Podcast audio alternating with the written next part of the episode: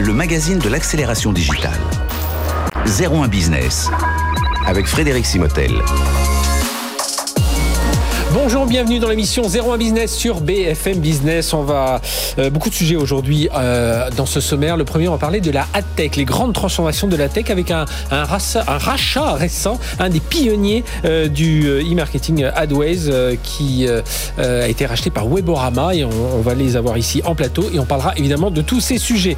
On enchaînera avec le patron de Sage France et Europe du Sud, pas comme Le Sage. On va parler évidemment là des logiciels de paie, de compta de RH. Ils deviennent de plus en plus euh, complet. Deuxième partie de l'émission parlera emploi et recrutement. Grosse tension dans le domaine et de la tech en particulier. On verra ça avec nos experts. Et puis euh, Startup Booster, elle s'appelle Little Big Code. On parlera de data et vous l'avez compris, d'intelligence artificielle. Elle est restée avec nous. C'est pendant une heure, c'est sur BFM Business. BFM Business, 01 Business. Les invités. Nos invités font l'actualité dans le monde de la, de la tech. Euh, aujourd'hui avec Miki Mchikli, bonjour. Bonjour. Vous êtes CEO IMIA de Weborama et Jacques Cazin, bonjour Jacques. Bonjour. CEO de d'Adways et si on vous reçoit, c'est parce que justement, il y a eu un mariage entre Adways et Weborama. Euh, alors je vais démarrer avec, euh, avec vous Jacques pour rappeler ce que fait Adways, que vous, ce comment vous renforcez, vous, vous répondez aux enjeux des annonceurs, des, des, des agences de pub notamment, et puis voilà, comment vous allez vous intégrer dans l'offre Weborama. Rappelez en deux mots ce que fait AdWays. Alors en deux mots, optimisation des revenus. Oui. Ça, c'est deux mots. c'est clair.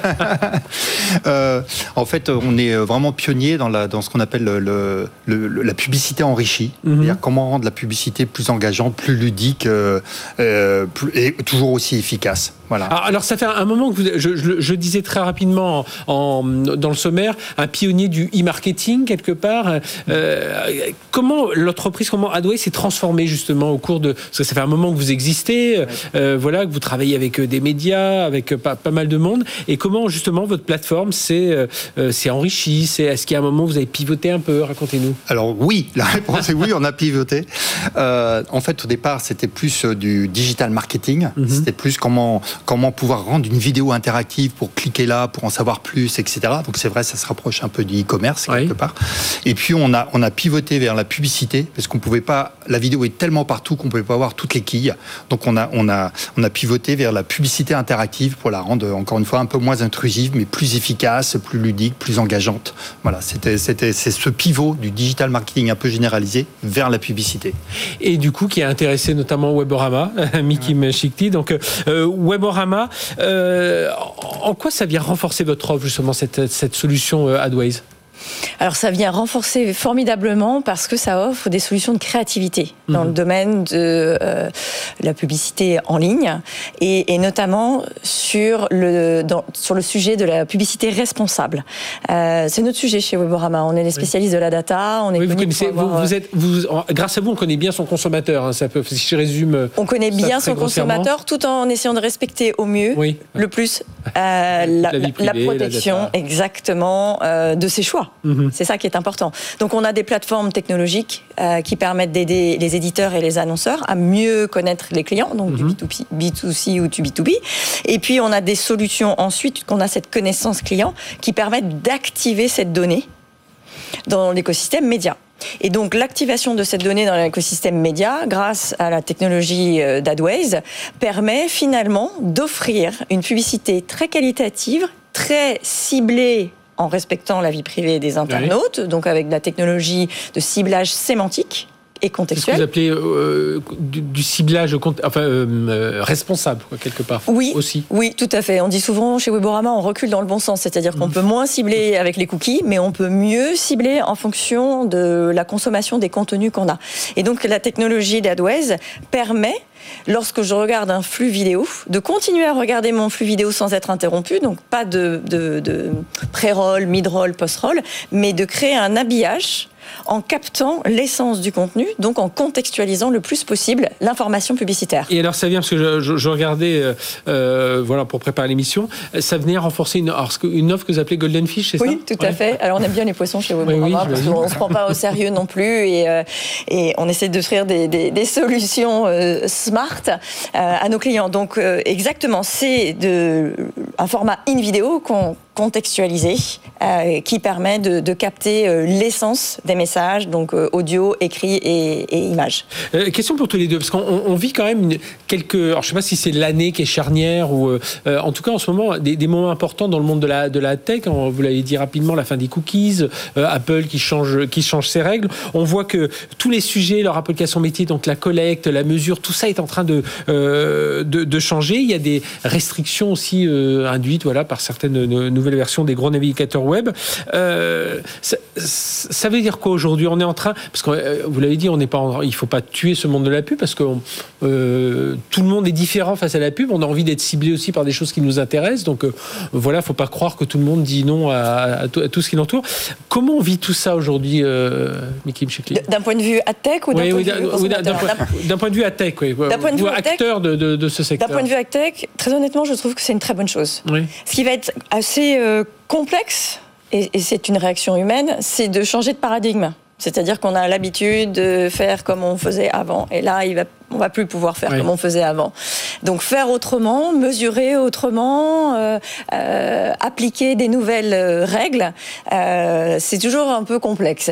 L'opportunité qu'on a, c'est que nous, on veut offrir une offre souveraine, française, mhm. locale, pour que les publishers valorisent leur euh, contenu afin de tirer un meilleur profit, mais également d'avoir une relation avec leurs lecteurs, leurs internautes, mhm. peu importe comment on les appelle, qui soit beaucoup plus qualitative. Et ça, c'est important. Beaucoup plus qualitative et beaucoup plus dans la confiance. Hein. J'imagine, Jacques, vous avez vu ça aussi évoluer au fil euh, bah, de votre histoire dans, cette, dans, cette, dans cet univers. On veut plus de confiance dans les, dans les médias aujourd'hui. Enfin, il faut, je ne dis pas que la confiance s'est perdue, mais en tout cas, on veut euh, la renforcer, la consolider, cette confiance. Oui, euh, et pour la publicité, on ne veut pas l'afficher n'importe où. Et c'est d'où l'intérêt du rapprochement avec Weborama, un mhm. peu le champion de l'IA sémantique. Donc cette publicité, elle sera personnalisée. Il y en aura peut-être moins, mais mieux. Ça, je trouve ça bien aussi.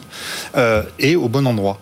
Voilà, donc je trouvais que ce rapprochement de, des, formats un peu originaux qu'on a, qu'on a mhm. profité, s'inscrivait bien dans, ce schéma de Webmorama qui essaye de respecter au maximum l'internaute en contextualisant à chaque fois où est-ce que je vais mettre la publicité au meilleur endroit pour éviter euh, d'arroser. Quoi. Alors, ce qui est compliqué dans ce que vous dites, euh, moi je suis moins dans, votre, dans votre univers, mais je me dis, on est quand même, on essaie d'automatiser tous les dispositifs mhm. data, digitaux, et puis en même temps, bah, il faut être euh, vigilant, il faut réussir à répondre à certaines règles, que ce soit dicté par des soit dicté par une réglementation. Comment on fait aujourd'hui pour justement être entre ce côté automatisation où on comprend qu'il faut des outils, que ça, ça aille vite, et puis il faut répondre vite aux clients, et puis réagir, enfin être très réactif, et puis de l'autre côté, bah, être certain que les, règles, euh, bon, même si elles changent pas toutes les 10 minutes, mais enfin, il faut bien vigilant que la data va bien au bon endroit, est effacée quand il faut. Euh. Ça, c'est la joie de la technologie. Oui. En fait, il y a une grosse machine qu'on voit pas derrière, mais euh, la machine que l'on a créée respecte toute cette règle.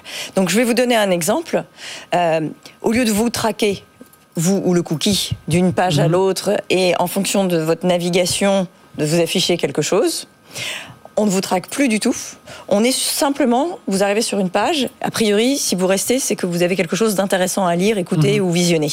Et sur cette page-là, nous, nativement, avec la data et notre plateforme euh, en coulisses, mhm. on, est capable de créer de la segmentation pour faire de la brand safety, donc être sûr qu'on est sur des contextes qui soient respectueux. Euh, en l'occurrence, euh, il y a des, segments qui sont créés de façon très native. On n'ira mhm. pas sur du terrorisme, on n'ira pas sur la violence, on n'ira pas sur de la guerre, on n'ira pas sur de l'agression sexuelle, etc., etc.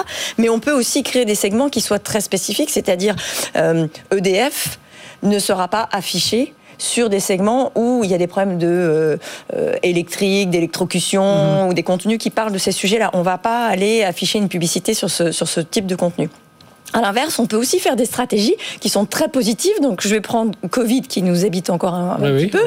et, donc, euh, Covid est un mot qui est en général exclu de tous les ciblages. Or, nous, on leur dit, mais c'est bien dommage, parce qu'il y a tellement de choses qui ne sont pas anxiogènes autour du Covid, à savoir euh, prendre soin de soi, mieux s'équiper, euh, euh, mm. voilà, cuisiner, apprendre à cuisiner, faire des mm-hmm. choses avec ses enfants, blablabla. Bla, bla, bla. Eh bien, on est capable, finalement, d'afficher des contenus publicitaires très intéressants dans un contexte où, oui, on parle de Covid, mais de façon pas anxiogène. Donc, on arrive à respecter toutes ces règles-là, parce qu'elles sont implémentées derrière, en coulisses, dans la machine, sans qu'il y ait rien besoin de faire. Et après, tout est automatisé. Et, derrière, on arrive à, améliorer aussi la monétisation, euh, Jacques Cazin? Ah oui, ah oui, oui. Parce que plus, plus la, la publicité sera pertinente, euh, moins j'aurais besoin de diffuser le même message pour arriver à mon, à mon objectif. Oui, c'est plus la publicité de masse, on essaie de plus personnaliser tout en conservant une certaine. Voilà. Euh, Alors, sachant, sachant, que les gens, c'est un peu presque un oxymore, les gens aiment bien des publicités personnalisées, mais ils veulent pas être traqués. Donc il faut trouver la bonne alchimie non, non, mais je vois ce que vous voulez dire. je crois qu'on est tous un, peu comme ça. Euh, on voit, euh, je parlais de, de, confiance dans les médias, convergence aussi, tout ça. Et donc, c'est un. Euh, d'ailleurs, cet exemple-là, enfin, vous êtes ici pour ça, le rachat de, de AdWays par, par Weborama. Aujourd'hui, c'est un, univers aussi, il y a beaucoup de consolidation hein, dans la tech. Alors, tout à fait, il y a beaucoup de consolidation. Alors, nous, on est. Qu'est-ce qui veut ça? C'est parce que les règles sont en train de changer. Certains se disent Alors, si je veux survivre, si je veux continuer à. Oui, il y a des gros qui absorbent des petits. Ça, ça a toujours été le voilà, le déterminisme spinozien euh, de l'approche du business. Euh, ça paraît normal parce qu'on se dit finalement il y a des petits qui vont nous, nous manger la laine sur le dos euh, parce que je n'ai pas fait les bons mhm. développements technologiques. Notre rapprochement est, en fait un, un mariage qui permet d'aller beaucoup plus loin dans quelque chose qu'on a construit depuis dix ans. donc on, prend de la vitesse finalement euh, en se disant qu'au lieu de redévelopper quelque chose qui a été formidablement fait, eh bien on intègre tout de suite. Et puis il y a une dimension qui est très forte quand on est des, grosses PME ou des petits PME, c'est la, notion humaine. C'est-à-dire mhm. qu'on va intégrer des gens, on parle beaucoup de technologie, on parle beaucoup de choses compliquées, mais avant tout il fallait qu'on s'entende et qu'on se dise ok est-ce qu'on a la même culture, est-ce qu'on a la même approche du business, est-ce qu'on a la même vision, est-ce qu'on va dans le même sens? Et ça ça a été validé. Et justement c'est combien de personnes aujourd'hui euh, AdWays, euh, Jacques Cazin? Ah bah ah, maintenant AdWays. Ça n'existe plus. Ça n'existe plus. C'était combien qui vont rejoindre Weborama C'est une quinzaine de pertes de collaborateurs à peu près. Et, ça aujourd'hui, euh, enfin c'est important de euh, voilà dans, votre histoire hein, de, monter cette start-up, la, la, faire vivre, de rejoindre voilà pour asseoir aussi la pérennité? Oui parce qu'en fait, la période Covid a fait beaucoup réfléchir. Quand on a 100% de croissance et puis on passe à zéro en quelques jours avec le Covid, ça, fait quand même un peu réfléchir. On dit comment faire pour être plus résilient, pour avoir une taille critique, etc. Et donc, euh, le, pour moi, le mariage était, était la meilleure solution. C'était le bon moment. Un rapprochement, avait un rapprochement, une vente, mais c'était le bon moment parce qu'il faut quand même une certaine taille critique aujourd'hui pour exister. Dans, ces, un marché compliqué, hein, la, publicité. Donc, oui, et puis surtout avec euh, ce que je disais, c'est parfois les géants qui donnent juste un petit coup de barre et ça fait basculer tout le Right. Tout le marché. Bien, merci à tous les deux d'être venus nous parler de tout ça. Mikim Chikli, CEO EMEA de Weborama, qui vient donc de, racheter il y, a, quelques semaines, euh, j'allais dire Jacques Cazin, Adways, la société créée par Jacques Cazin. Donc longue vie, voilà, ce, nouveau, cette nouvelle plateforme donc, euh, qui va être intégrée à Golden Fish. Hein, voilà, qui, est très intégrée. Voilà, j'ai bien compris tout ça. Merci à tous les deux. Allez, nous on poursuit, on va parler, on va changer un peu d'univers, quoique il y a aussi beaucoup de pubs dans cet univers. C'est les logiciels 2P, de compta, de RH, avec pas comme le sage, le président de Sage France et Europe du Sud. C'est tout de suite sur BFM Business. BFM Business, 01 Business. L'invité. Allez, on enchaîne, je vous l'ai dit, pas comme le sage, président de Sage France et Europe du Sud. On va parler des logiciels de compta, mais on va beaucoup plus loin aujourd'hui parce qu'il y a de la RH, il y a de la paye, enfin, il y a, pas mal de choses. Euh, tiens, parlons de la croissance actuelle de Sage. Ça marche plutôt bien en ce moment, pas comme le sage. Eh bien, pas mal, on peut le dire, Frédéric. Euh, Sage, c'est une boîte qui. Euh, qui avance à peu près avec un rythme de croissance à deux, à deux chiffres annuellement, donc de 15 à 20 Éditeur européen hein, au départ. Hein, à la base européen, oui. Pas mal d'acquisitions de, structures françaises d'ailleurs, qui ont créé un ensemble, un groupe qui fait quasiment 2 milliards de chiffre d'affaires au, mhm. niveau mondial. Euh, moi, la région dont je m'occupe, euh, ce qu'on appelle l'Europe du Sud, ça représente à peu près 400-450 millions. Euh, donc voilà, on est à peu près 11 000 collaborateurs dans le monde, 1500 sur ma région. Et puis, qu'est-ce qu'on fait? On fait des logiciels euh, de compta, euh, de gestion, euh, de RH et de paye. Pour vous donner quelques, quelques chiffres globalement, un bulletin de paye sur trois passe par nos systèmes en, mhm. France aujourd'hui. Dans les logiciels de, de, de, compta et de gestion pour les PME, c'est à peu près dans les entreprises équipées 50% des, des, des, entreprises qui ont une solution Sage. Donc on est une solution qui existe depuis 40 ans maintenant. Donc inévitablement. Oui, puis avec, avec un maillage important hein, de réseau. Alors vous avez un réseau de distribution, il y a euh, près de 1800 partenaires, revendeurs, intégrateurs, euh, 5, euh, enfin près de un peu moins de 6000 clients, experts comptables sur la, cette partie euh, France, Europe du Sud. Et, et, ça, c'est enfin c'est ce qui est important chez vous, ce, réseau, enfin être au plus proche, ouais, être, être, au plus proche de de, bah, de vos clients. Voilà, on peut pas gérer tout ça où on, on, diffuse même si on est en mode SaaS aujourd'hui. Enfin voilà, ça pourrait être diffusé d'un cloud vers les clients. Il y a quand même ce ce, côté euh, proximité qui, est important chez Elle est nécessaire. Nous, c'est les deux singularités qu'on a. La première, c'est qu'on est présent. Quand vous regardez les différents acteurs dans l'édition logicielle, mhm. ils sont souvent focusés sur un secteur d'activité, le très, très, haut de marché, le milieu, le bas. Nous, on part de l'expert comptable à la start-up, à à la PME, à l'ETI et aux grosses structures. Euh, on, équipe des ministères, on équipe des choses comme ça et tout. Donc c'est vrai qu'on a un panel d'offres assez large, ça c'est une singularité. Et en plus, on, fait beaucoup d'indirects. Mhm. On passe par des partenaires revendeurs, comme vous disiez, euh, un peu moins de 2000 parce qu'on on, on, sait que la présence locale est importante. Qu'est-ce qui, fait votre particularité par rapport, évidemment, euh, vous avez un, on connaît un, de vos gros concurrents en France, Cégide pour ne pas le nommer, mais mmh. il y a les SAP, il y a, puis il y a plein de petits acteurs aussi, il y a plein de startups qui viennent bousculer un peu. Je parlais des RH tout à l'heure, on en a, on en a vu plusieurs arriver. On avait euh, évidemment la, la, pépite Talentsoft qui a été, qui a été reprise par le, par le français Cégide, mais justement, qu'est-ce qui va faire votre particularité? Parce qu'on imagine que dans cet univers, quand on choisit un logiciel, on part pour quelques années quand même. Alors, ça dépend des tailles de structure. Euh, la durée de vie des clients, si je peux dire, euh, elle est très longue, c'est sûr, sur les grosses configs. Typiquement, euh, quand on est en concurrence avec des SAP, des Dynamics, Microsoft, etc. Là, oui, bien sûr, les gens restent. On a modifié les systèmes d'information de manière structurante, donc on ne va pas le changer deux ans après. C'est pas le cas. La volatilité est beaucoup plus forte sur les, start, sur les startups et sur les petites structures, où là, on a, on a besoin d'une solution de vie facture. Donc, on peut assez vite bouger d'un système à un autre. Et comme on est dans une logique SaaS, la responsabilité, elle revient chez nous au final. Mhm. Si on n'est pas au rendez-vous et si le client n'est pas satisfait, il va très vite, on appelle, churner et partir, partir ailleurs. Donc nous, notre spécificité, c'est qu'on est capable d'accompagner les évolutions de l'entreprise. C'est-à-dire que quand vous passez de la start-up à une petite PME, etc., vous avez des besoins qui changent. Et nous, on a toujours la suite logicielle pour le faire. vitesse ils vont pour certains. Et nos concurrents, ils ne savent pas faire ça ils sont obligés de basculer sur un autre offre d'un concurrent pour mhm. pouvoir le faire. Donc ils ont une perte potentiellement de, de leur parc installé de clients. Alors aujourd'hui, on voit ce, ce rapport, enfin aujourd'hui, ça fait un moment qu'on voit ce rapprochement, mais euh, je dis c'est le logiciel compta, paye, RH aussi. Mhm. Euh, on voit qu'aujourd'hui, il y a cette consolidation et vous-même, vous avez racheté une société qui s'appelle Azunid, hein, c'est ça Oui, vous êtes bien au courant, parce qu'on l'a, on l'a annoncé hier. Société française donc dans, dans les, euh, les SIRH. Ça, c'est un un besoin, c'est-à-dire qu'aujourd'hui les entreprises, euh, ben voilà, on peut pas juste rester sur cette partie compta. C'est, enfin, faut être beaucoup plus présent sur l'ensemble de, de, de, de, cette partie euh, euh fonctionnelle de l'entreprise? Bah, c'est un, un, élément clé parce que aujourd'hui, euh, avec tout ce qu'on voit qui, qui, qui, se passe sur le marché, la situation qui est pas simple avec l'Ukraine, avec tout ça, mm-hmm. on sent que les entreprises sont. On a fait une étude il n'y a pas très longtemps pour vous donner un ordre d'idée.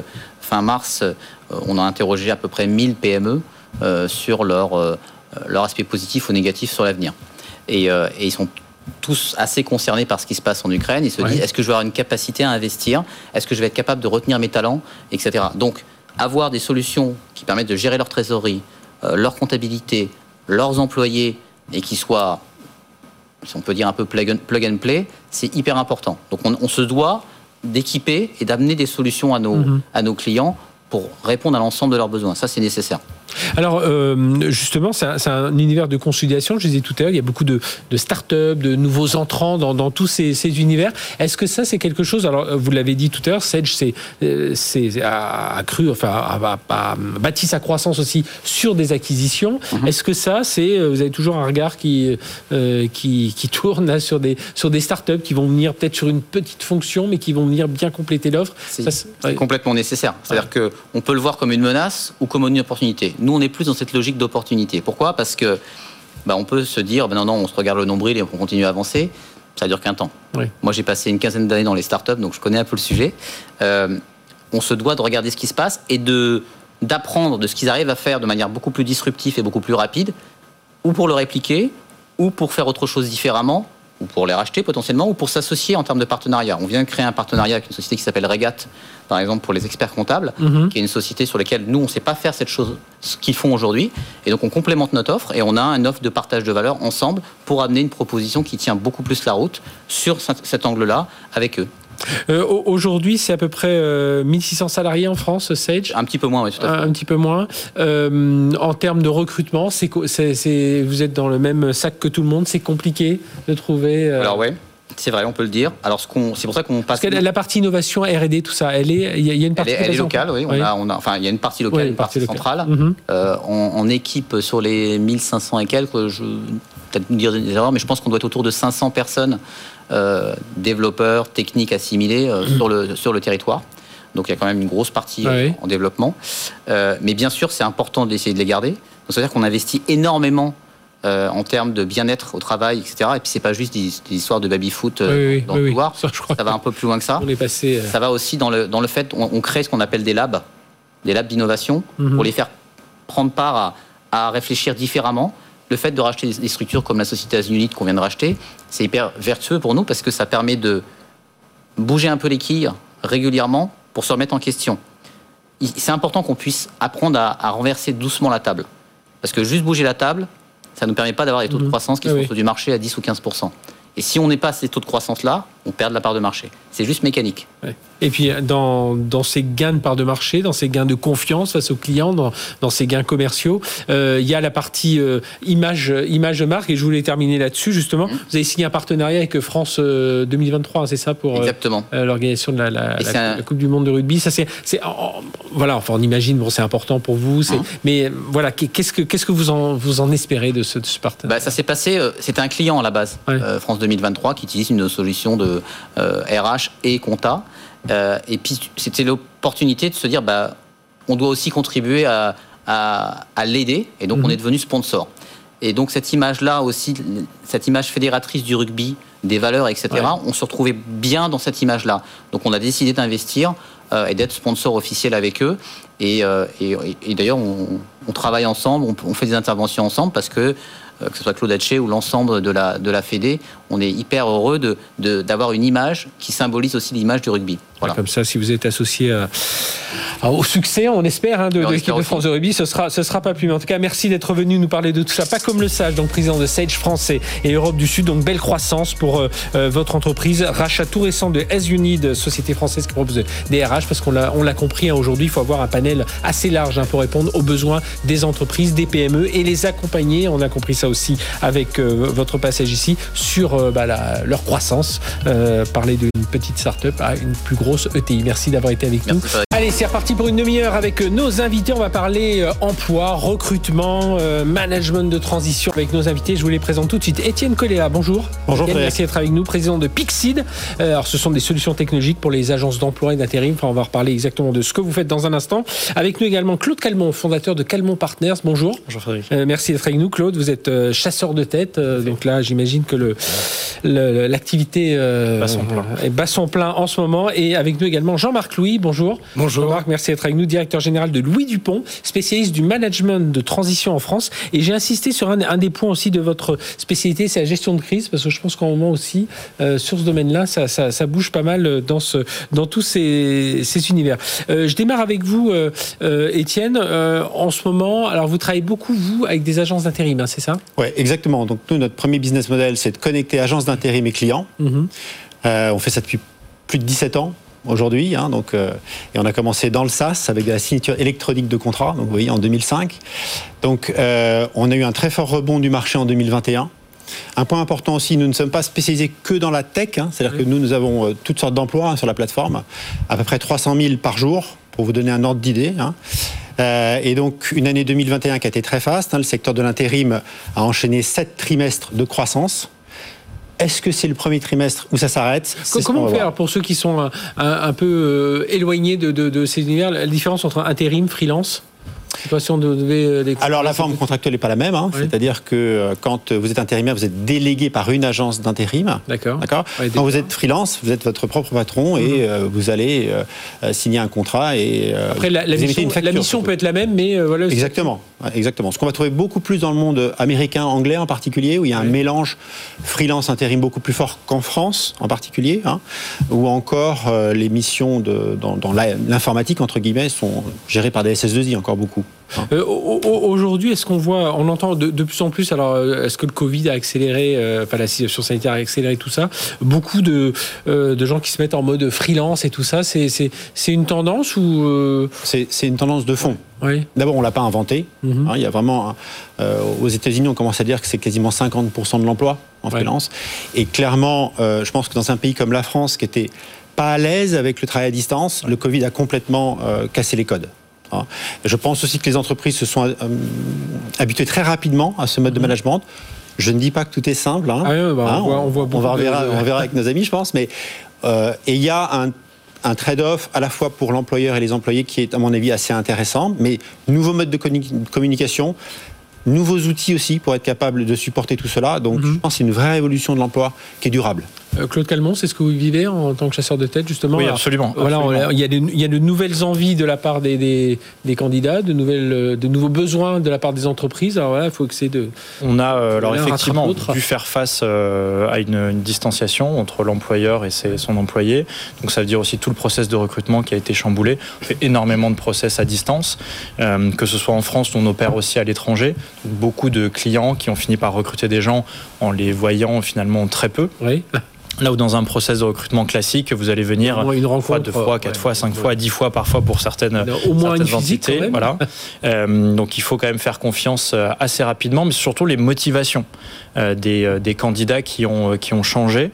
Le, les, les, les, taux sont, sont, très forts. L'argent. Vous, vous intervenez dans quel domaine alors, on est plutôt spécialisé sur les métiers de l'investissement. Donc on accompagne des banques d'affaires, des fonds d'investissement, des family office et, des, et des startups, on va dire plutôt des portefeuilles de participation Mhm. pour, des, pour des fonds d'investissement. Et on recrute euh, des profils clés plutôt stratégiques, euh, que ce soit des euh, CEO, des CEO, des personnes en charge du développement, de l'acquisition. voilà, donc vraiment le, le, point clé de, de l'entreprise. Et, vous avez vu cette, cette demande augmenter justement enfin, par rapport au, télétravail, travail à distance et tout ça C'est quasiment une des premières choses que les candidats vont mentionner. Euh, vraiment au-delà du, euh, du, budget, et ça je, je le dis, il le, y a vraiment un changement qui s'est opéré.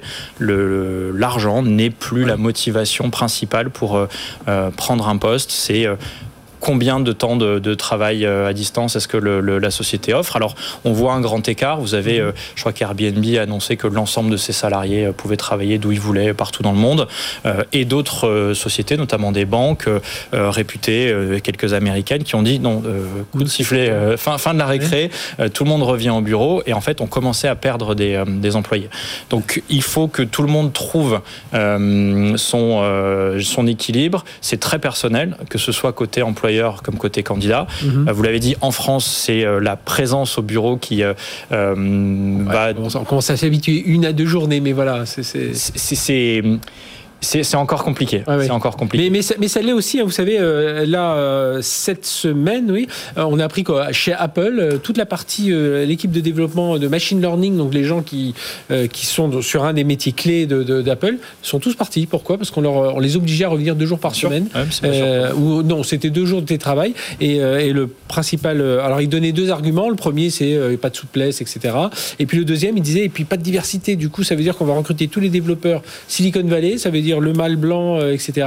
Et dit moi ce que j'aimais dans mon équipe, c'est avoir des gens qui viennent un peu de tous horizons et de pouvoir amener aussi un, choc. Mais enfin on voit ça, ce phénomène. Je sais pas si c'est la grande démission, mais enfin, en fait, euh, on, voit quand même c'est en train de changer pas mal de choses. Euh, Jean-Marc Louis, vous avec le avec Louis Dupont, vous vous arrivez sur ce, parti management de transition. là, on en, est où là sur ce sur ce marché? Comment ça se passe aujourd'hui? Ah, c'est un marché qui est en plein essor. Mhm. Alors à la fois pour des raisons aussi euh, bah, sociétales, un grand nombre de, salariés, de gens expérimentés, euh, qui ont dépassé la cinquantaine veulent aujourd'hui euh, euh, travailler davantage en mode projet. Euh, Vous parlez un peu de ce mode freelance. Euh, Exactement, qui est une tendance de fond, hein, bien plus développée dans d'autres pays que dans le nôtre, mais on, on, s'en rapproche de plus en plus. Donc effectivement, ça, on le constate de, de très près. aussi le besoin des entreprises aujourd'hui, qui ont besoin de se doter pour de courtes périodes, soit de la gestion de crise, ou pour de la transformation, ou pour du remplacement immédiat, de gens extrêmement expérimentés. Qui viennent sur des, courtes périodes pour aider ces entreprises à passer des, étapes, des caps. Ça, c'est quelque chose qui change un peu, non euh, justement, de, on parlait des freelances, mais voilà, pour l'intérim, mais même à des postes de management, d'avoir... avant, on signait dans une entreprise et puis a priori, on partait pour, pour ah, quelques années. Là, je pense qu'on est très très loin de ça maintenant. Aujourd'hui, c'est plus du tout comme ça. D'abord parce que à la fois pour les questions sociétales, hein, comme, comme ça vient d'être dit, je pense aussi que les entreprises ont des cycles de euh, développement complètement différents. Enfin, le monde de la start-up qui lance des business en trois ans, voire deux ans, voire moins, ça change complètement le rythme de l'entreprise. Donc vous mhm. pouvez vous retrouver avec un nouveau concurrent que vous ne connaissiez pas d'il y a 18 mois. Donc vous êtes obligé d'être sur des modes projet, ce qu'on disait, donc de monter des équipes ad hoc pour faire face à des, face à des situations concurrentielles complètement nouvelles. Donc, et en même temps, je pense aussi de l'autre côté, du côté des candidats, de la force d'emploi, le, fait de se rendre compte qu'on peut être aussi beaucoup plus autonome et euh, propriétaire de sa carrière. Mhm. On n'est pas obligé d'attendre qu'un employeur accepte, même un très grand employeur, accepte de vous faire changer. Vous pouvez être acteur de votre carrière. Je pense que, en particulier pour les cadres, c'est quand même extrêmement euh, euh, appealing. Excusez-moi, parce que parfois j'ai du mal avec moi en français. Mais juste un petit point là-dessus. Attention quand même un peu à la fracture, parce que encore une fois, il y a des gens très autonomes et il y a des gens moins autonomes. Oui, après c'est le caractère de chacun. Oui. Euh, voilà, donc euh, je pense que euh, là on parle avec des gens qui sont très grand niveau, hein, avec des gens qui sont autonomes. Il y a aussi toute une partie des gens qui travaillent dans les entreprises qui ont besoin d'être encadrés, qui ont besoin de leurs collègues. Donc je pense que voilà, essayons d'avoir un discours équilibré mhm. entre, entre ces deux mondes. C'est ça, euh, Claude là, sur ce, Je pense qu'il faut éviter le, fait que ce soit forcé. En fait, euh, tout le monde réagit différemment au fait d'être. Euh, on a parlé un peu d'isolement hein, avec mhm. le, ah travail à distance. Tout le monde n'a pas forcément le cadre idéal pour travailler de, chez soi. donc, être forcé à rester chez soi ou être forcé à retourner au bureau, je pense que comme le rapport de force est un petit peu inversé entre l'employeur et l'employé, il faut que tout le monde y trouve son, bonheur entre guillemets. Alors, c'est pas simple quand on a plusieurs centaines ou milliers de centaines de milliers d'employés dans le monde, mhm. euh, avec des cultures très différentes. Et il y a certains métiers qui peuvent pas être faits à distance, donc il faut aussi remettre les choses dans le contexte. Donc, oui, pardon, non. non, donc il faut en fait que chacun trouve, trouve l'équilibre. Euh, difficile de mettre une règle en place sur, euh, sur un sujet qui est finalement très nouveau.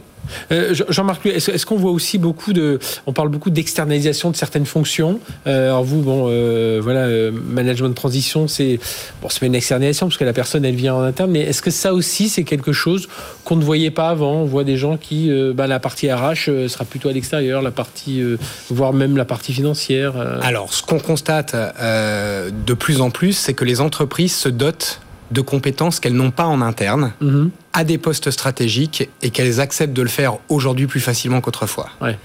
Euh, je pense qu'on a, découvert un peu plus en France ces dernières années qu'on pouvait transformer et qu'il était même plus utile et plus facile de transformer avec quelqu'un qui vient de l'extérieur que quelqu'un qui est de l'interne. Ouais, ça c'est, cet aspect-là, Étienne?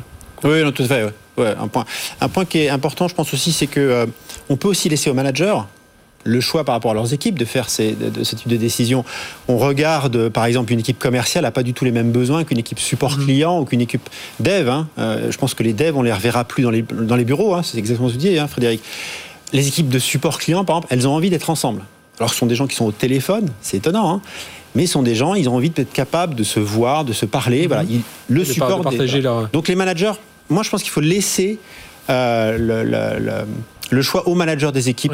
Exactement. C'est le conseil que vous donnez, Claude Calmont, quand vous, quand vous, rencontrez voilà, vos clients qui, sont, qui se mettent en chasse, de dire attendez, euh, faut, faut pas être trop rigide euh, que ce soit. Alors à la fois sur les compétences parce que c'est toujours on cherche toujours le, type sensationnel enfin le type ou la femme sensationnelle qui qui, euh, qui, qui, a toutes les compétences qui a l'expérience qui qui en plus va correspondre à la grille salariale et, et, voilà qui connaît bien le métier et vous leur dites bon il y a ce côté être moins rigide sur cette partie là mais être moins rigide aussi sur alors peut-être pas les soft skills parce que là c'est un point important, mais sur euh, voilà la, façon, le modèle de, travail demandé. Il y a plusieurs choses. Il y a le cadre de travail qui a changé, il y a le marché du travail qui a changé. On a vu notamment dans ce que nous connaissons les services financiers une arrivée massive d'acteurs euh, internationaux. Mhm. Vous faites face à une concurrence qui a avec des nouvelles façons de travailler, euh, qui donne plus ou moins d'intérêt à un diplôme. En France, on est très théorique. Il faut avoir fait les bonnes écoles, il faut avoir coché les bonnes les bonnes cases. vous allez au Royaume-Uni, vous allez au aux États-Unis, on va peut-être donner un petit peu plus la chance à, l'opérationnel, quelqu'un qui a, qui a fait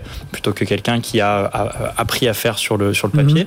Et, et, les entreprises qui n'arriveront pas à ouvrir leur esprit en matière de recrutement vont perdre cette. on parle de guerre des talents, mais mhm. c'est vraiment mais Vous, mais vous sentez, je ne vais pas dire vous leur forcez la main, mais vous sentez que vous devez un petit peu. On, a en tout cas un rôle de conseil. ça, c'est évident. quand on voit que le client va droit dans le mur parce qu'il veut absolument euh, tel type de profil à tel prix et qu'on lui explique qu'effectivement euh, ce même profil aujourd'hui chez son concurrent euh, anglais ou américain est payé 30, 40, 50% plus cher. on va avoir un souci d'attractivité. Donc c'est là où oui, on travaille sur le process de recrutement, mais on fait aussi beaucoup d'accompagnement euh, avec mhm. le client. Et c'est ce qui change un peu, par exemple, pour, un cabinet de chasseurs de tête Tout à fait. Et surtout dans, avec un, marché où il y a autant de volume, euh, il faut aussi pouvoir placer nos clients euh, au, devant de la scène, parce que sinon, ils vont, perdre cette, bataille. Euh, Jean-Marc Louis, là, sur ce, euh, voilà, sur tout ça, sur ce, euh, bah, ce dont on vient de parler, là, sur ces, sur ces aspects de bah, regarder, être un peu moins rigide, c'est la même chose dans tout ce qui peut être management de transition? Exactement. On rencontre la même chose. Les candidats aujourd'hui expriment la volonté de pouvoir faire du télétravail ou de travailler de manière hybride. Mhm. Et nos clients, de plus en plus, acceptent parce qu'ils ont également les mêmes règles en interne. Donc euh, il y a beaucoup de souplesse depuis maintenant 2020. Euh, on entend beaucoup parler de euh, aujourd'hui d'éco-responsabilité, de tous ces critères ESG. Ça, c'est des, des, critères qui deviennent clés. Enfin, même, même quand on va chercher des managers. Enfin, comment c'est introduit vous lorsque vous vous, travaillez sur ces sujets-là? Alors, il y a un peu moins, il y a, je pense qu'il y a un peu moins de regard sur ces sujets puisque nous, on intervient dans des moments délicats et difficiles. Donc, il faut de la probité chez nos candidats. Mhm. C'est à nous aussi de le vérifier.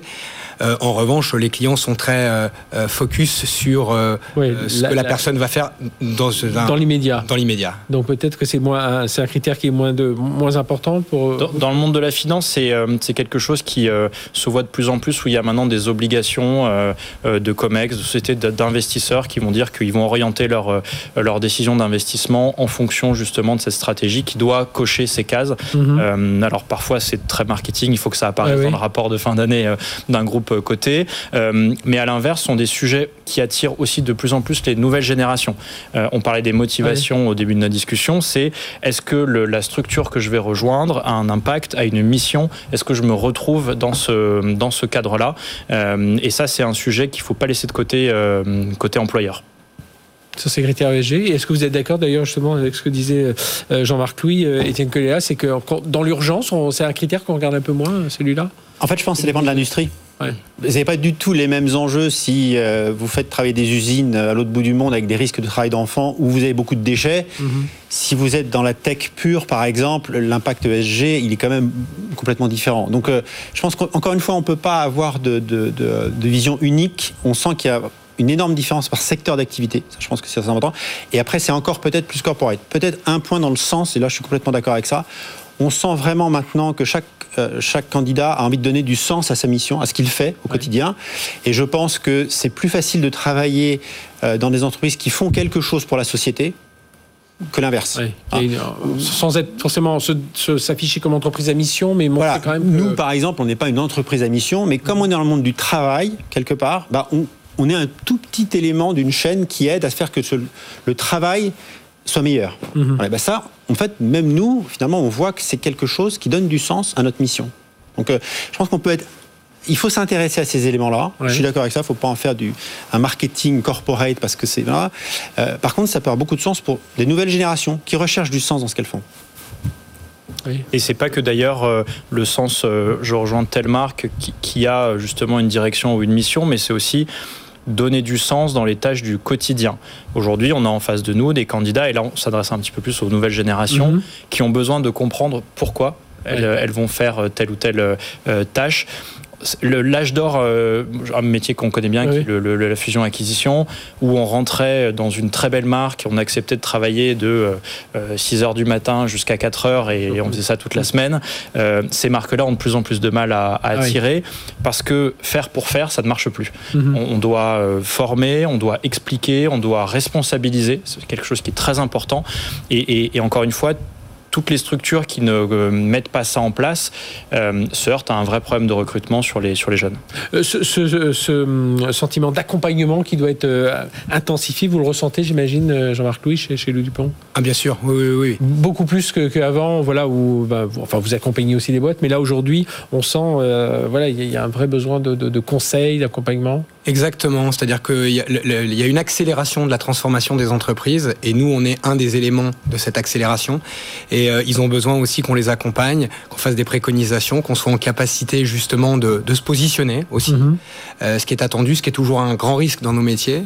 Et puis je reviendrai aussi sur, en transition aussi, on retrouve la même chose par rapport euh, à la quête de sens. Euh, c'est aussi quelque chose, on a pourtant nous des, gens beaucoup plus expérimentés, capés, euh, et ils recherchent des missions qui fassent aussi sens. Alors soit pour leur carrière, soit par rapport à l'objet social. Oui, puis on a, tous notre, logiciel interne qui a, un peu évolué par rapport à tout ça. Messieurs, merci d'être venus nous parler de tout ça. Étienne Collet, donc président de Pixid, Claude Calmont, fondateur de Calmont Partners, et Jean-Marc Louis, directeur général de Louis Dupont. Merci à tous les trois d'être venus nous éclairer un peu sur cet univers à un angle un peu différent euh, sur cette partie emploi et recrutement. Merci à tous les trois. On marque une courte pause, on se retrouve juste après. On va parler data et intelligence artificielle avec la start-up Little Big Code. C'est tout de suite sur BFM Business. BFM Business. 01 Business. Startup Booster. Startup Booster avec Charles Armatafé. Bonjour Charles. Bonjour Frédéric. Merci d'être avec nous. Vous êtes CEO de Little Big Code, alors fondé en 2019, c'est ça Exactement. Et euh, alors vous, vous, allez nous expliquer votre métier et puis ce que vous êtes en train de créer, parce qu'il y a Little Big Code et vous êtes en train de créer une sorte d'écosystème de sociétés spécialisées dans l'intelligence artificielle. Hein. Oui, tout à fait. Alors, euh, parler un petit peu de la genèse, c'est que bon, j'ai une histoire avec la data qui est assez proche, puisque j'ai participé à la création d'une plateforme euh, de VTC en 2009 dans laquelle mmh. On voulait implémenter des modèles de recherche opérationnelle et d'optimisation également de prédiction pour maximiser les courses à plein pour les chauffeurs. Et on avait eu beaucoup de difficultés, puisque c'est un concept qui est très simple, mais beaucoup de difficultés à passer en production. Mhm. Euh, et je me suis rendu compte qu'en fait, on pouvait avoir le meilleur modèle du monde si on n'arrivait pas à le mettre en production, bah, ça ne servait pas à grand chose. Et à l'issue de, cette aventure, euh, eh ben, j'ai fondé un collectif euh, qui regroupait plusieurs experts dans le domaine de la data et de l'IA on a échangé ensemble et on s'est rendu compte qu'on avait un petit peu les mêmes douleurs. Et c'est fort de ce constat qu'on a décidé de créer euh, Little Big Code avec mes associés, donc une société aujourd'hui qui est spécialisée dans la création euh, de solutions d'intelligence artificielle et data déployables à grande échelle. Et au fur et à mesure de notre parcours depuis 2019, euh, on a toujours eu l'ambition bah, de, mixer différents modèles entre le conseil, la solution et le produit. On a commencé à développer nos propres outils et en 2021, on a créé un groupe qui s'appelle Melting Code, donc toujours avec le mhm. code, pour tout simplement rassembler un écosystème de sociétés dans le domaine de l'IA. Euh, ça, veut dire quoi? Aujourd'hui, je suis une entreprise, je sais pas, bah, une entreprise spécialisée dans les médias, je veux mieux connaître mon audience, etc. Qu'est-ce que je vais, euh, euh, comment je vais travailler avec Little Big Code? Alors, nous, notre rôle premier sur Little Big Code, aujourd'hui, on, est une société de conseil qui va vraiment délivrer des applications data et des applications d'IA à grande échelle. Donc, concrètement, ce que l'on fait, on vient chez, nos, chez les clients, pardon, on, après une phase d'audit pour évaluer leur maturité et mhm. l'éligibilité des projets, on va travailler avec leur équipe, on va s'intégrer et se fonder même dans leur infrastructure pour être en capacité, bah, d'une part, de développer et d'industrialiser leur data platform pour centraliser leurs données. Et ensuite, on va implémenter des modèles d'intelligence artificielle, soit pour faire de l'aide à la décision, mhm. apporter de la rationalité dans les choix, soit de l'automatisation de processus. C'est-à-dire qu'en amont, la société, si je garde mon exemple, je dois avoir une petite idée de ce que je veux faire, ou alors euh, je vous appelle, je vous dis voilà, moi j'ai plein de data, j'ai toutes les datas de, mes audiences, de, des contenus, mais alors je ne sais pas du tout euh, ah. vers euh, ce que je peux en tirer comme, comme bénéfice. C'est une excellente question. Nous, aujourd'hui, on reste une société tech. On est vraiment là pour apporter de la technologie et délivrer des solutions. Donc toute la partie déjà avoir l'idée quand même. Voilà, la partie stratégie amont, c'est plutôt avec des cabinets qui sont spécialisés dans le domaine de la stratégie A, dans le domaine de la stratégie data, même si on en fait. Aujourd'hui, c'est pas là où on est les meilleurs. Nous, vraiment, où on est bon, c'est d'arriver avec nos équipes, notre approche, de mêler euh, les équipes business, les équipes IT pour justement faciliter ce déploiement à grande échelle. Et j'insiste là-dessus, puisqu'aujourd'hui, il y a beaucoup d'initiatives data qui sont euh, lancées euh, par différentes sociétés, hein, que ce soit des grands noms du CAC 40 ou des ETI. L'enjeu aujourd'hui qu'on a, c'est vraiment construire construire les data platforms et ensuite pouvoir déployer ces solutions à l'échelle d'un groupe. Et puis pas d'avoir d'effets décevants, parce qu'il n'y a rien de pire hein. après, une fois qu'on a vendu ce projet-là, ça, parce que je voyais dans, vous avez fait une étude, hein, les, sujets de data et, d'intelligence artificielle sont-ils identifiés comme prioritaires au sein de votre structure en 2022 82% euh, des entreprises ont répondu oui. Euh, alors je, je, euh, enfin, je suis assez surpris. Si les gens ont répondu vraiment très sérieusement, je suis assez surpris par ce chiffre parce que ça veut dire quand même que tout le monde a bien conscience de l'IA. Après, c'est la, la, mise en œuvre. Euh, c'est une étude qui est assez intéressante. Alors, ça fait deux années qu'on l'amène. Cette année, il y a eu à peu près, je crois, 130 ou 160 personnes qui ont participé, euh, des, des, grands donneurs d'ordre. Euh, c'est un sujet qui est prioritaire et on l'a vu pendant le Covid, le budget sur le domaine de la data ou l'IA mhm. n'a pas baissé, il a même été augmenté parce que les, les, les sociétés savaient que c'était là où elles pouvaient tirer de la performance. Et par contre, ce qu'on a constaté aujourd'hui, bah, c'est vraiment les différences de niveau de maturité entre les secteurs, entre les industries et puis entre les sociétés. Un, point qui est, euh, qui est assez, euh, pour moi, euh, essentiel aussi, c'est de voir l'évolution du besoin. L'an dernier, tout était orienté sur la partie data engineering, donc comment mhm. je construis une data platform. Cette année, on a constaté une chose, les trois enjeux majeurs pour les entreprises, c'était la data gouvernance, le data engineering et la recherche de cas d'usage innovants. D'accord, on va passer la couche au-dessus. Exactement. En fait, alors je dirais oui et non, parce qu'en fait, la partie data gouvernance, c'est quand même quelque chose qui doit être à la base, s'assurer qu'on a une mm. donnée de qualité, puisque comme je l'explique souvent, et comme le, niveau de maturité supérieur, quoi. C'est un peu ça. En, gros, je, dirais plus que je pense que les entreprises se sont rendues compte que même en ajoutant de la, technologie, on n'arrive pas à combler le manque de qualité de la donnée à l'amont. Et on peut faire les meilleurs algos du monde si on a une donnée qui est de mauvaise qualité, comme le dit en anglais l'adage garbage in, garbage out. Mm-hmm. Bah, voilà, ça apporte pas grand chose. Et aujourd'hui, je pense que les entreprises elles se sont rendues compte qu'il faut avoir une super bonne data gouvernance, travailler en amont. Et, c'est une réalité euh, quand on veut euh, accompagner les, entreprises sur un déploiement à grande échelle. La maturité, il faut que ça, ça vienne, je dirais, depuis la direction, d'être dans une culture de, data-driven euh, et d'engager tout le monde dans la société. Et vous avez pas mal de projets concrets hein, déjà. vous accompagnez les clients dans l'assurance, au développement d'une solution pour faire de l'analyse de risque climatique. Je voyais le, un laboratoire pharmaceutique, détection du cancer, intelligence économique, un acteur du transport ferroviaire pour simulateur de, de fonctionnement de, du réseau ferré. Qu'est-ce qui est compliqué quand on rentre dans ces, dans, dans, dans ces entreprises euh, euh, que l'on vient euh, Parce que alors, faire un test, un POC, c'est bien. le passage à l'échelle, après, c'est là, où, c'est là où il ne faut pas qu'il y ait d'effets décevants Exactement. de votre part. Le, le, le, le, plus compliqué, dans un premier temps, c'est d'une part d'aller se fondre dans l'écosystème technique, dans l'environnement technique du client, parce qu'on n'est on pas là pour arriver et tout casser ce qui a été fait. Il y a beaucoup d'initiatives mhm. qui ont été faites. Il faut justement fédérer les équipes. Il faut essayer également de réconcilier les équipes IT et les équipes métiers. C'est hyper important qu'elles puissent communiquer ensemble pour faciliter cette, ce déploiement. Alors on parle beaucoup de la culture DevOps et autres, qui mhm. est justement nous une de nos pierres angulaires. Mais je sais que c'est quelque chose qui est quand même assez répandu.